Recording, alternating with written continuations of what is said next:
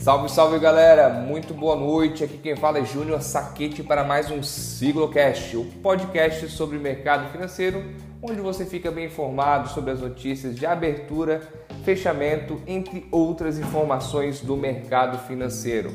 Vamos para o nosso código de fechamento, hoje, dia 5 de novembro de 2020, quinta-feira. Mais um dia de otimismo fluiu pelo ar das bolsas globais. Mais uma vez o home broker lá apareceu verdinho nos índices das bolsas mundiais.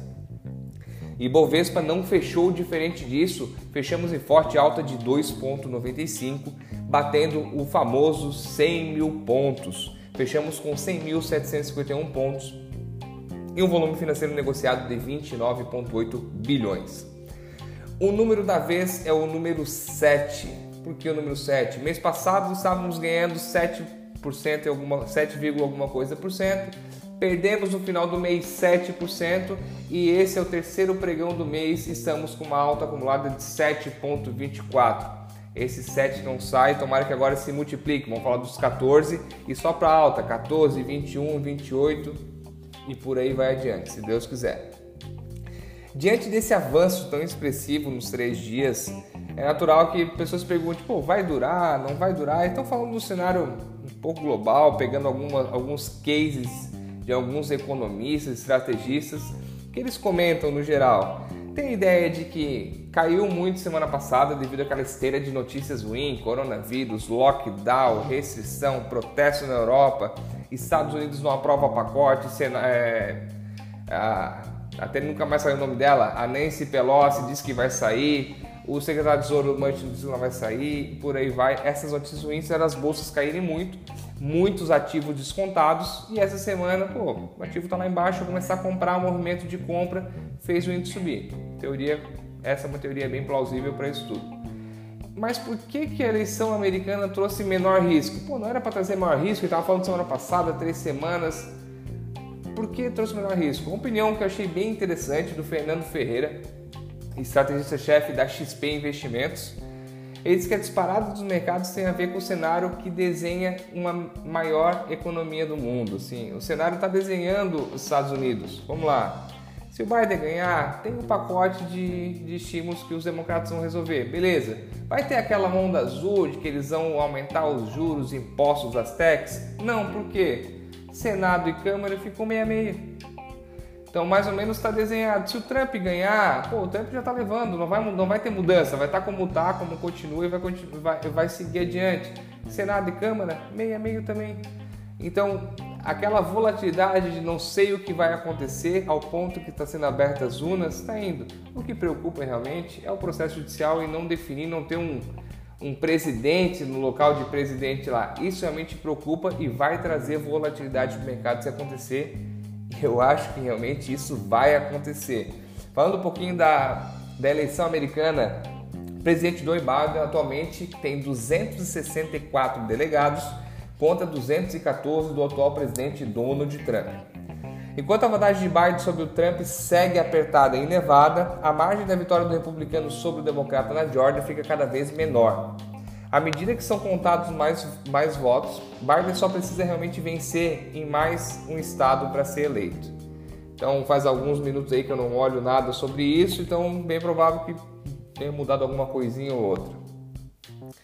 Realmente, é, desde Continuando um pouquinho as falas que achei legal do, do Fernando Ferreira, ele fez estudo e comentou que desde 1901 a melhor performance da Bolsa Americana se deu durante mandatos presidenciais de presidentes democratas com Congresso republicano ou Congresso dividido entre os dois partidos.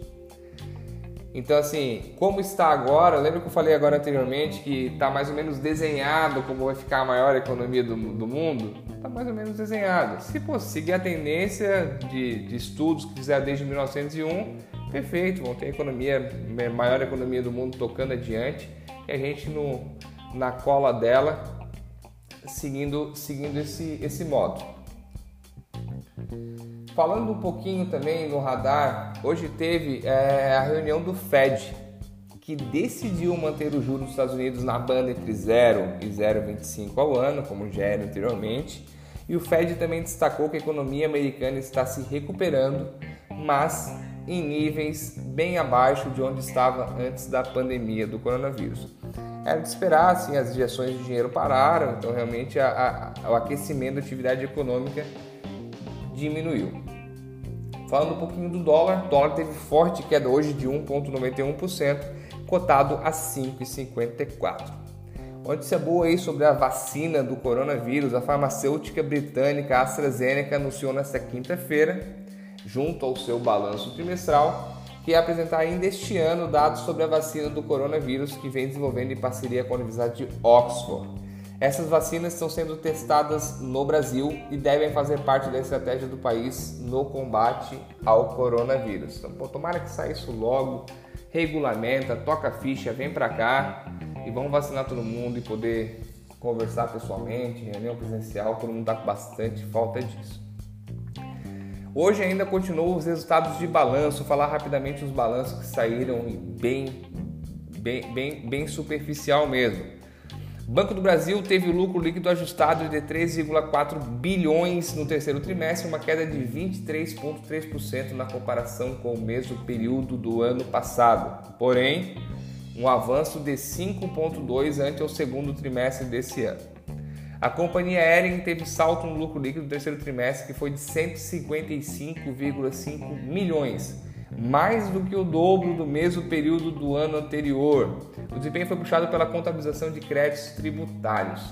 A Ultrapar também divulgou resultados, teve resultado acima da previsão dos analistas no terceiro trimestre, com lucro de 277,3 milhões de reais, queda de 9,76 ante o mesmo período do ano anterior. Mesmo assim, foi acima da expectativa do prejuízo. Eco Rodovias anunciou um, líquido, um, um lucro de 71,6 milhões no terceiro trimestre, abaixo da expectativa que era de 75,1. Mercado Livre reportou volume de vendas de 5,9 bilhões no terceiro trimestre, alta de 62,1. Mercado Pago teve alta de 91,7 em volumes de pagamentos. O pessoal realmente está comprando bastante aí pela internet e está crescendo essa, essa pandemia veio para mudar muitos cenários.